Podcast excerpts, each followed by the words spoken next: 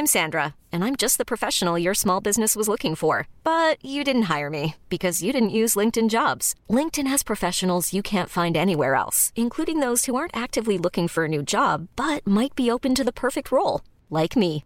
In a given month, over 70% of LinkedIn users don't visit other leading job sites. So if you're not looking on LinkedIn, you'll miss out on great candidates like Sandra. Start hiring professionals like a professional. Post your free job on linkedin.com/achieve today.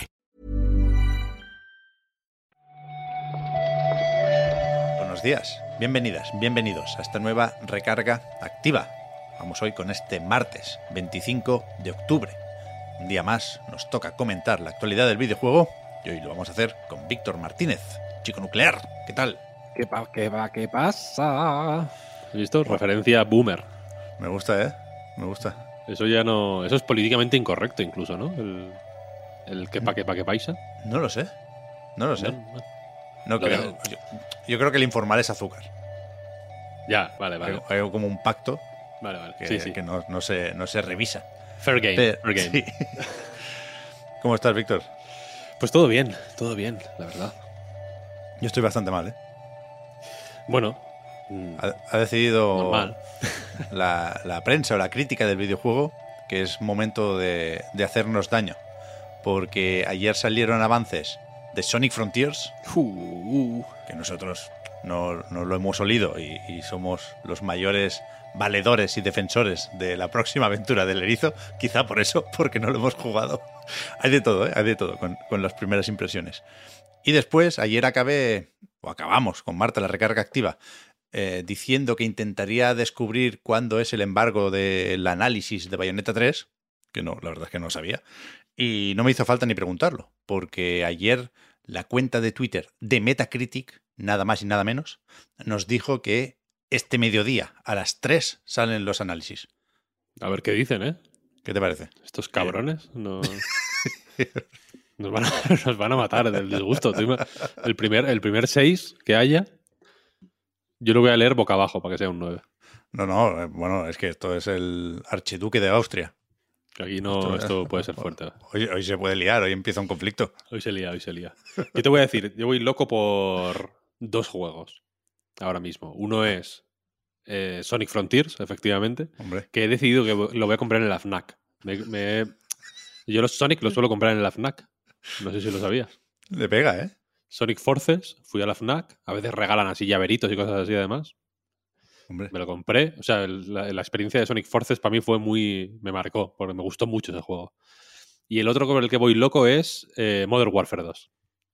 He pasado de odiarlo profundamente y de decir, igual hasta lo dije en un reload, que no iba a jugarlo ni que, que iba a banearlo incluso, a, a ir como loco. Pues Ahora estoy que no, no puedo, no puedo esperarlo. ¿Pero por qué? ¿Por el, el clip este de Ámsterdam? ¿Te ha gustado o qué? El- el- lo de Ámsterdam me volvió, me volvió loco. Pero hoy vi otro que es. eh, se lo vi a Enrique, al amigo Enrique Colinet, que ponía un, un, eh, un vídeo de TikTok, creo que era, de la versión de PC de Modern Warfare, que ponía click, eh, right, right mouse, ¿no? Salía el, el icono del botón derecho del ratón, Sí. to de- de-escalate civilian. Y es básicamente que, la, claro, con el botón derecho la apuntas en la puta Sí, sí. cara y el tío ahí como le desescalas amenazándole de muerte con un rifle, claro. Es así, es así. Me gustó mucho. Entonces, pues, entonces quiero jugarlo. Vale, vale. Aparte de esto, alguna noticia tenemos hoy también. Sí, sí, sí, vamos allá si quieres.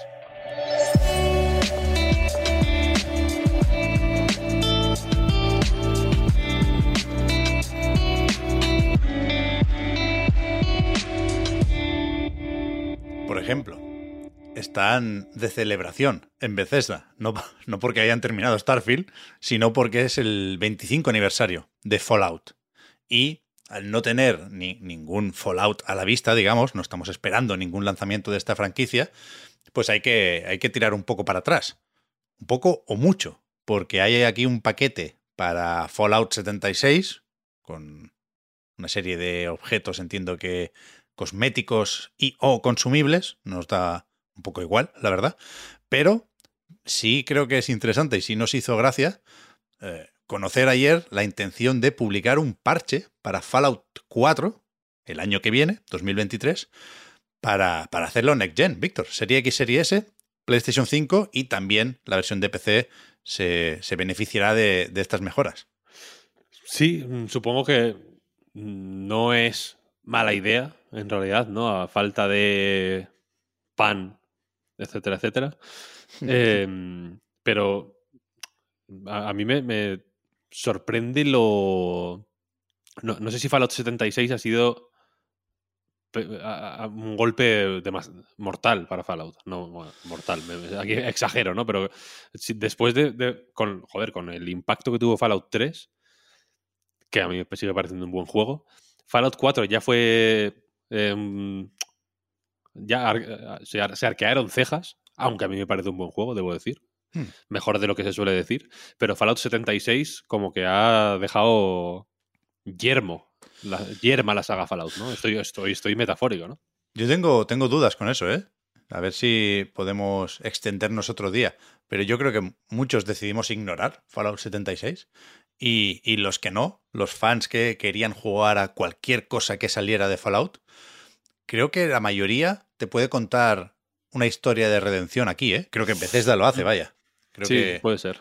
le han, le han sabido dar la vuelta, no al nivel de No Man's Sky, por ejemplo, pero, pero yo creo que sí que salvaron la papeleta, ¿eh? Puede ser, puede ser. Eh, supongo que el siguiente paso. O sea, se- imagino que ahora, mm, pues en fin, mejor que se centren en. en eh, Starfield, no me salía. en- Sí. en este- eh, ellos están con Starfield, supongo que ahora que son todos familia, es, eh, pues tener a Obsidian ahí, eh, pues siempre hace que suene un poco New. Vegas. Te diré. Obsidian está también con lo suyo, así que ahora, ahora están todos ocupados, pero sí que creo que de, de cara a un futuro no muy lejano, creo que tienen ahí algo con posibilidades, ¿no? O la Xbox como Sí, gran sí, sí. familia. Yo creo que en clave de hype es el, el mejor proyecto para todos los implicados, ¿eh? para Bethesda, para Obsidian y para, efectivamente, Xbox. Total. Tenemos un retrasito. Supongo, Víctor, que estos días toca todos esos juegos que tenían una fecha más o menos indefinida para 2022, al ver que este año se va terminando, tienen que reconocer que se van al que viene, ¿no? Y es lo que hizo ayer en Twitter Tequila Works con su Song of Nunu, con esta nueva propuesta de Riot Forge, es decir, de los personajes del LOL. Sí, en su página web oficial, de hecho, todavía pone Coming 2022, pero a través de Twitter han avisado de que, eh, pues en fin, toca mover el juego al año que viene, no, eh, no dan una ventana más concreta que 2023 y, en fin, como suele ocurrir en este tipo de comunicados, pues mm, emplazan a más adelante eh, cuando, den, cuando puedan dar más información sobre este proyecto que fíjate que mm, yo lo veía un poco más definido, pero ahora, por ejemplo, en la página web, todo lo que estoy leyendo son eh, cosas relativamente poco concretas. Se habla de aventura para un jugador, eh, pues sí se habla más de los personajes concretos alrededor de los que gira el juego, pero por ejemplo a nivel de gameplay el énfasis en los puzzles parece un poco menor, no lo sé. No sé exactamente qué, es- qué esperar de Song of Nunu, que recordemos que es un, pues, uno de los grandes proyectos del videojuego español ahora mismo, ¿no? En realidad, en colaboración con Riot, con Tencent, en fin. Sí, sí. Es uno de esos proyectos mm, internacionales, ¿no? Que se hacen desde aquí, Sí, sí. aquí cerquita. A mí me, me llamó la atención el tráiler, ¿eh? Es ese tipo de juegos que me pueden interesar porque es muy fácil relacionar lo visto aquí con cosillas del Timico, por ejemplo. Así que a ver cuándo se concreta esa fecha en 2023. Y después tenemos los jaleos, Víctor. Uh, los jaleos, hay muchos jaleos, ¿eh? Esta industria está últimamente Uy, un poco revoltosa. crispa- crispación. porque ayer Elena Taylor, la actriz que ponía voz a Bayonetta en los dos primeros juegos y que, como sabéis, no repite en la tercera entrega que sale esta misma semana, ¿eh? el, el- el viernes. Quedan, quedan ¿Ah, tres sí? días nada más. Sí, sí, sí. Está al caer lo nuevo de Platinum Games y Nintendo. Pues eso, Elena Taylor, no sé si decir que confesó, porque no sé si decir que había cometido un crimen, pero sí reconoció o sí confirmó lo que se había dicho desde Bloomberg y otros medios sobre una propuesta de contrato que incluía varias sesiones y que más o menos podía llegar a los 15 mil dólares. Entonces, eh, ella dice que eso es cierto, había dicho en Bloomberg y demás que no lo era, y, que en cualquier caso le parecía poco y que eh, lo que le pareció insultante en tanto que suponía esos 4.000 dólares famosos que mencionaba en su vídeo, era efectivamente la oferta, una vez eh, rota la negociación inicial, para aparecer en un cameo. Entonces, hemos sido engañados, Víctor, vaya, es que no. Sí, Me sabe mal meter la broma esta, ¿eh? porque es un tema serio y el debate sobre las condiciones de la gente que pone pozo a los videojuegos sigue estando ahí. Pero en este caso, pues cambian bastante las cosas. Sí, hay que saber cuándo parar, yo creo. y en este caso no se ha sabido parar a tiempo y creo que ya estamos mm, yendo en contra del buen debate que, o de la buena reivindicación que podía surgir de este caso. Ahora ya es un shit show absoluto que no, que no, que no va a beneficiar a nadie, ni a ella, ni a la actual actriz de, de voz de bayoneta, ni a Platinum, ni a nadie. Y efectivamente, esta confirmación de que las ofertas que se hablaban en Bloomberg fueron ciertas, etcétera, etcétera, mm, en Pantana, yo creo que más allá de, de, de cualquier límite salvable, pues esta historia y ya está. A partir de ahora que se denuncien si quieren y que hagan lo que sea, pero eh, al menos yo por mi parte ya estoy out de esta conversación porque, porque efectivamente, mm, no digo en nuestro caso nos hayamos dejado llevar por las pasiones o lo que sea, pero sí que creo que la historia mm, explotó muy rápido, se desinfló muy rápido también, creo que hay mucha gente que se resiste a reconocer que se ha desinflado el asunto. Mm. Y mientras estamos viendo cómo se infla y se desinfla un globo que no va a llevar a ningún lado, efectivamente sigue habiendo peña que cobra una mierda por doblar animes, etcétera, etcétera, que era con lo que se quiso asociar esto en, primera instancia, ¿no? Y que me parecía, eh, como dijimos en varias ocasiones, de hecho, perfectamente razonable y, absolutamente legítimo, ¿no? Sí, sí. Así que. Así que nada, hay que saber parar, insisto. Correcto. Yo hay algunas cosas con las que sí mantengo mi opinión, ¿eh? Yo creo que 15.000 dólares Evidentemente no se puede decir que sea poco dinero, así fuera de contexto, en el vacío, pero yo sí creo que es razonable pensar que alguien podría o debería cobrar más por un trabajo como es poner voz a bayoneta. Aunque esto no sea un GTA, aunque esto no sea un Call of Duty, creo que, no sé, debería ser algo que te permitiera vivir tranquila unos meses. Y lo que no sabemos es cuánto pedía Elena Taylor, si dice que no que había leído por ahí que pedía 250.000 y que no. Pero no sabemos si esas seis cifras que mencionaba Schreier, que podrían ser 100.000, pues son, son cierto o no. Si dice que cobró 3.000 libras por el primer bayoneta y un poco más por el segundo. Con lo cual, eh, podemos contextualizar con eso la propuesta para la tercera entrega. Y, y bueno, también otra de las cosas que mantengo es que es una pena que, que no tengamos la voz original de Bayonetta para la mm. tercera parte y es, una pena que sea tan fácil ahora entender por qué esto es así. Pero bueno. Total, totalmente de acuerdo. Creo que está zanjado el, debate o la polémica, pero que, que, nadie se preocupe porque si, si os dan vidilla estos rifirrafes, pues tenemos otro. Porque resulta que ahora sabemos que lo de Disco Elysium también, también va a más. Eh, Robert Kurbitz, que es en el juego, imagino, Víctor, que sería el director creativo, es un poco el ideólogo del hmm. universo Elysium y que es uno de esos que abandonaron de forma involuntaria, es decir, obligados, eh, Zaum, la desarrolladora de Disco Elysium, y ahora, por un documento en eh, una web del Ministerio de Justicia de Estonia, sabemos que, ha denunciado a ese estudio. El, porqué de la denuncia no se conoce. se especula con la posibilidad de que sea para recuperar el control de la IP Disco Elysium, porque Kurbitz, como dices, eh, su, aunque quizás su puesto se pueda eh, pues resolver con, una, con un par de palabras, como director creativo, es eh, tiene una relación mucho más estrecha con el universo de Disco Elysium porque la famosa novela de Disco Elysium que es anterior al juego la escribió él, por ejemplo.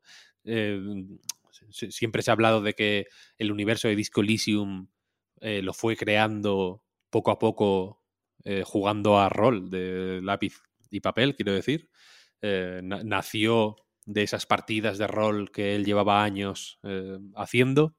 Entonces entiendo que su relación con Disco Elysium y el universo que lo compone, pues, en fin, va más allá de, de pues eso, un trámite de, propiedad intelectual y se supone que esta denuncia tiene que ver con, pues en fin, con recuperar lo que es suyo un poco. Aquí lo que es suyo y si realmente tiene derecho a reclamarlo, pues supongo que está abierto a debate y por eso hay una denuncia, vaya, si no supongo que simplemente se zanjaría con un email, ¿no? pero, pero, pero sí, que, la, que el caso de Disco desde luego, recordemos que eh, uno de los fundadores del colectivo cultural Zaum, que no es exactamente lo mismo que el estudio Zaum, anunció hace poco ¿no? que se había disuelto el colectivo, que eh, Kurbitz y también la guionista del juego y el director de arte eh, se habían ido de Zaum, el estudio. Ellos tres eran las tres personas más importantes del proyecto, posiblemente.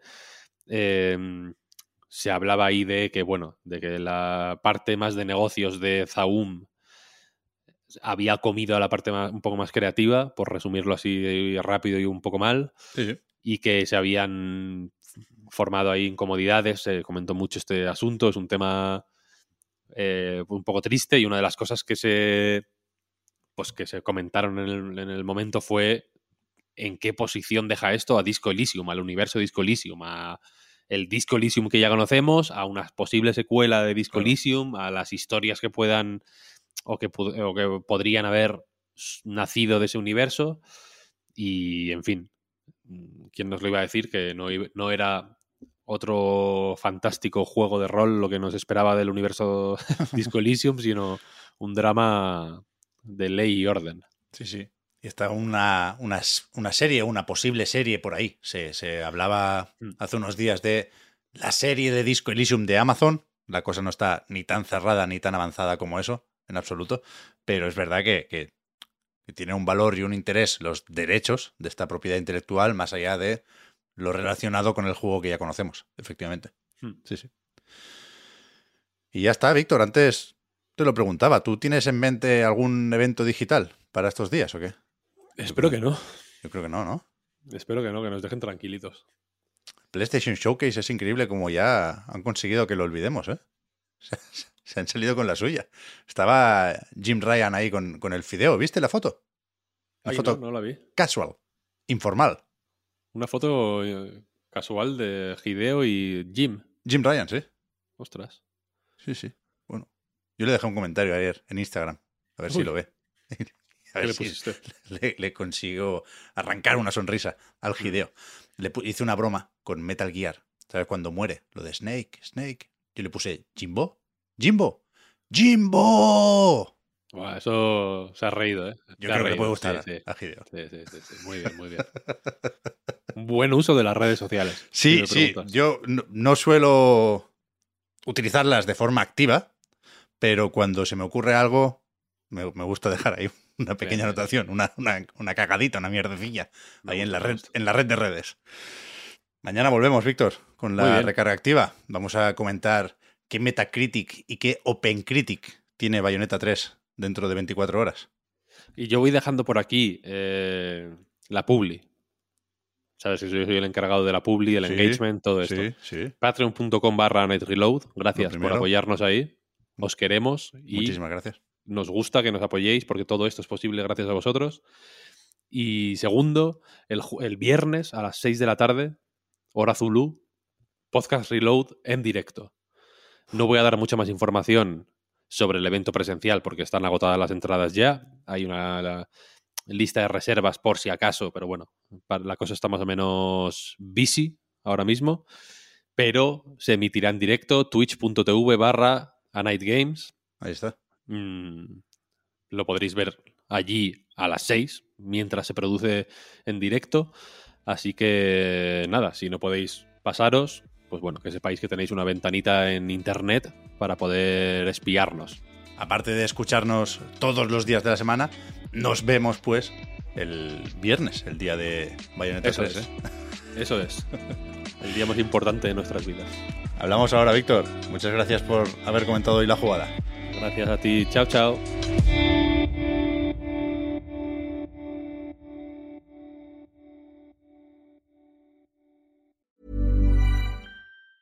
Planning for your next trip? Elevate your travel style with Quince. Quince has all the jet setting essentials you'll want for your next getaway, like European linen, premium luggage options, buttery soft Italian leather bags, and so much more. And it's all priced at 50 to 80% less than similar brands. Plus, Quince only works with factories that use safe and ethical manufacturing practices. Pack your bags with high-quality essentials you'll be wearing for vacations to come with Quince. Go to quince.com slash trip for free shipping and 365-day returns.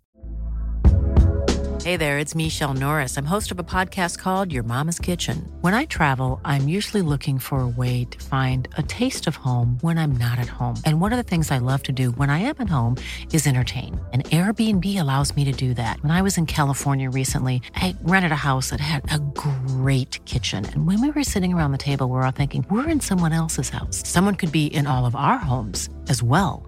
If you have a home, but you're not always at home, you have an Airbnb. Your home might be worth more than you think. Find out how much at airbnb.com/slash host.